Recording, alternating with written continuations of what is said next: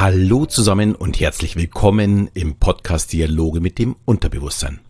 Der Podcast, in dem du erfährst, wie du funktionierst, um was du mit diesem Wissen zukünftig anfangen kannst. Mein Name ist Alexander Schelle und heute soll es um die Moral gehen. Ja, ich erwische mich immer wieder dabei, dass ich das Handeln oder die Aussagen anderer bewerte, und zwar nach meinen eigenen Maßstäben natürlich. Und wenn du jetzt denkst, das ist aber wenig schön, dann gebe ich dir dabei auch vollkommen recht. Aber bis zu einem gewissen Punkt ist das auch ein vollkommen normales Vorgehen. Eine Gesellschaft funktioniert wie ein großer Organismus.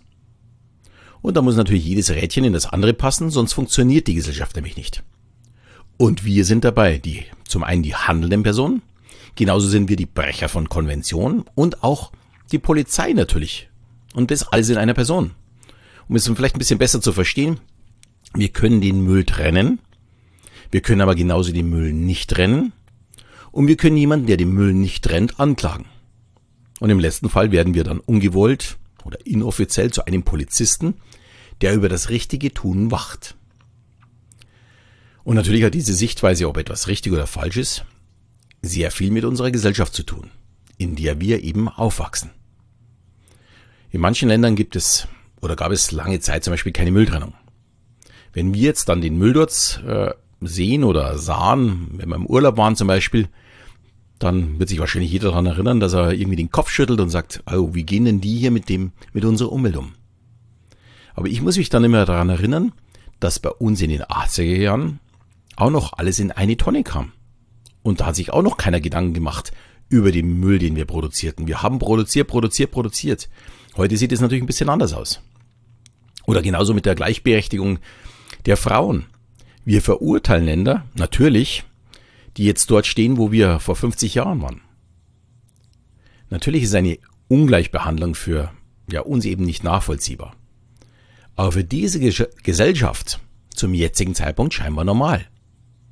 Und auch wenn ich das nicht akzeptieren möchte, wie in manchen Ländern mit Frauen umgegangen wird, muss ich verstehen, dass dort einfach die Moral für die Gleichberechtigung noch nicht so weit ist. Die muss schrittweise dort äh, dorthin geführt werden, wie es bei uns ja auch passiert ist. Bei uns kam ja das auch nicht über Nacht. Ja, und damit komme ich jetzt zu dem Punkt, um den es mir eigentlich heute geht. Wir sehen uns sehr, sehr gerne als was Besseres. Wir sitzen gern so auf einem hohen Ross und sehen nach unten. Aber wenn ich mir jetzt unsere Gesellschaft so ansehe, bin ich mir echt nicht sicher, ob das berechtigt ist. Wie wir miteinander umgehen, ist aus meiner, sagen wir mal, bescheidenen Sicht eher ein Rückschritt als ein Fortschritt. Bestes Beispiel gerade die beliebte Hetzjagd auf den Fußball.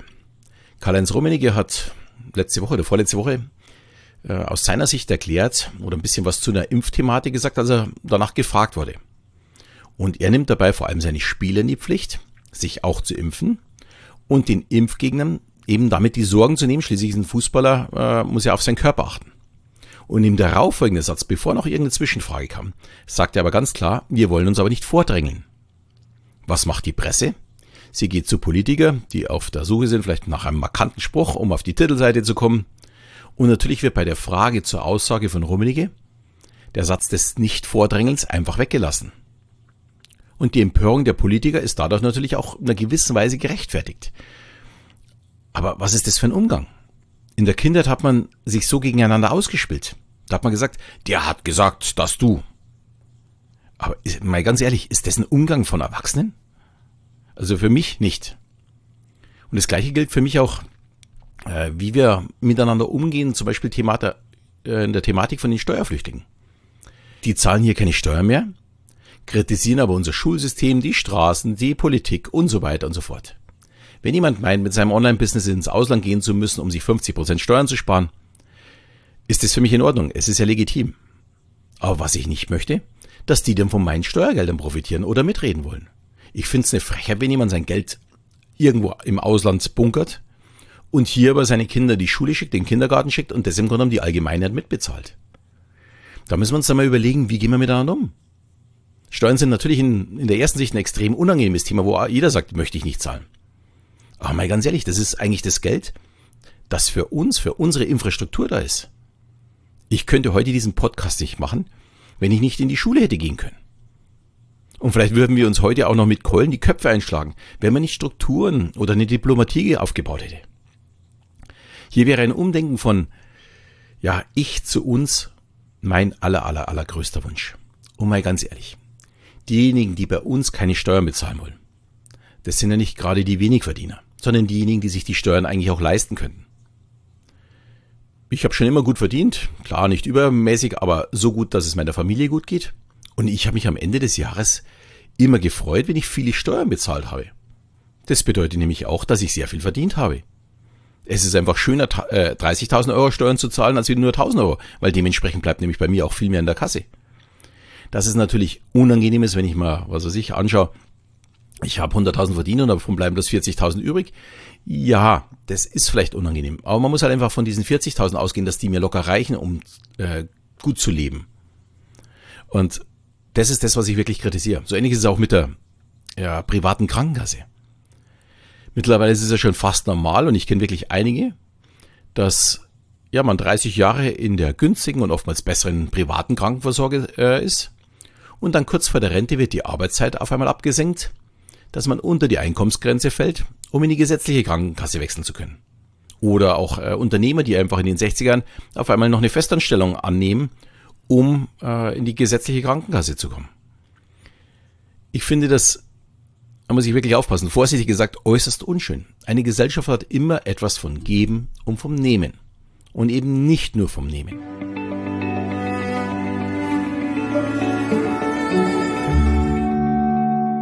Genau solche Kleinigkeiten vergiften natürlich und verändern eine Gesellschaft. Ja, was Hass bewirkt, haben wir in unserem Land ja leider Gottes schon mal vor ja, circa 80 Jahren erfahren müssen. Und dass ja mit so einem Hass auch die Moral der Gesellschaft verändert wird, ebenfalls. 1933 haben die Nationalsozialisten die Macht in Deutschland übernommen. Jetzt mal eine Frage an dich. Wäre es zu diesem Zeitpunkt denkbar gewesen, alle jüdischen Deutschen aus ihren Wohnungen, Häusern zu zehren, sie in Züge zu pferchen und dann zur Vernichtung in das nächste Konzentrationslager zu transportieren? Klare Antwort, nein, natürlich nicht. Das wäre zu diesem Zeitpunkt niemals denkbar gewesen. Selbst diejenigen, die die Juden nicht mochten, hatten damals noch eine moralische Grenze. Allerdings wurde diese Moral in den nächsten Jahren durch Hass und radikale Ausgrenzung zerstört. Und 1941 war genau das gerade beschriebene ein normaler Vorgang für die ja fast komplette Bevölkerung. Moral ist also nicht etwas Beständiges, sondern ja, es bleibt in Bewegung. Eben mit der Gesellschaft. Positiv, wie zum Beispiel im Fall der Gleichberechtigung der Frau, oder negativ, wenn ja, Hass und Ausgrenzung geschürt wird, wie jetzt auch bei uns mit den Flüchtlingen, äh, was die Rechten äh, sehr gerne machen, oder äh, auch Thema momentan mit der Pandemie, da gibt's ja auch beide Seiten extrem stark. Also hier muss man wirklich aufpassen, wie gehen wir denn miteinander um? Und hier kommt für mich dann auch wirklich die soziale oder die emotionale Intelligenz ins Spiel. Wie gehen denn wir eigentlich miteinander um? Was ist denn eigentlich meine Rolle in der Gesellschaft? Und werde ich denn eigentlich dem auch gerecht, wie ich andere sehen möchte? Das, was ich von anderen einfordere. Ich glaube nicht, dass wir alle unbedingt Moralapostel äh, sein müssen. Und das möchte ich auch wirklich überhaupt nicht sein. Jeder sollte wissen, äh, wie er leben möchte und für sich selbst entscheiden. Und wir müssen dann wirklich auch nicht alles verurteilen, was irgendwie andere machen oder wenn wir es auch anders machen würden. Mir geht es einfach um diesen gesunden Mittelweg, leben und leben lassen. Wir brauchen nicht drüber reden. Niemand wird alles immer genau richtig machen. Und jeder hat seine ja, Fehler und das sollte man auch akzeptieren. Genauso aber wie man ja auch akzeptieren sollte, dass man in einer Gesellschaft eben nicht nur Rechte hat oder einen Nutzen rausziehen kann, sondern man hat eben auch Pflichten, um eben äh, ja den Staat auch zu finanzieren, uns selbst zu finanzieren. Da komme ich wieder dazu, dass unsere Steuergelder eben ja nicht nur für die Politiker da sind, sondern die sind ja auch dazu da, dass wir eben die Straßen bauen, die Schulen bauen und so weiter. Und ich sehe da natürlich auch alle Eltern in der Pflicht. Wir dienen als Vorbilder. Und wir können nicht erwarten, dass unsere Kinder ihren Pflichten nachgehen, wenn wir es selbst nicht tun. Und ja, es wird ganz viel missgebaut, auch in der Politik, in Unternehmen, überall.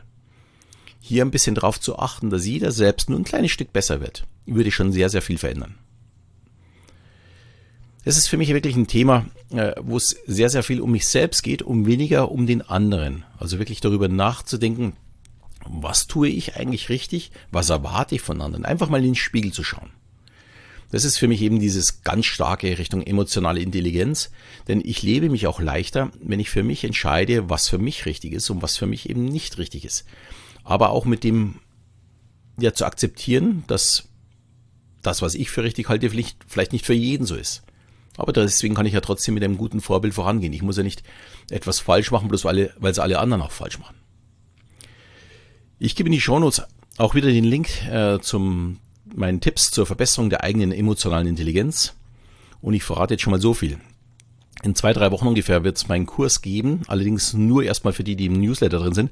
Und da wird es auch ein ganz besonders großes Zuckerl geben, also ein finanzielles Zuckerl. Es lohnt sich also momentan auf jeden Fall im Newsletter zu sein oder reinzukommen und da drin auch zu bleiben die nächsten zwei, drei Wochen, äh, um diesen Zuckerl, wenn jemand Interesse hat an, an meinem späteren Kurs, da reinzukommen.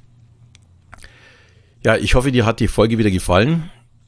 Du kannst mir sehr gerne äh, eine schöne Bewertung geben oder Rezension geben. Äh, wenn du meine Folge jetzt ein bisschen kritisch siehst, sagst, na, der kann ja leichter herreden. Denk einfach mal nur darüber selbst nach. Ich möchte hier wirklich überhaupt niemanden kritisieren. Und mir geht es auch nicht darum, äh, hier die Moralapostel zu spielen, sondern mir geht es wirklich nur darum, dass jeder mal einfach so selbst über sich nachdenkt, über sein eigenes Handeln nachdenkt. Das reicht mir schon vollkommen.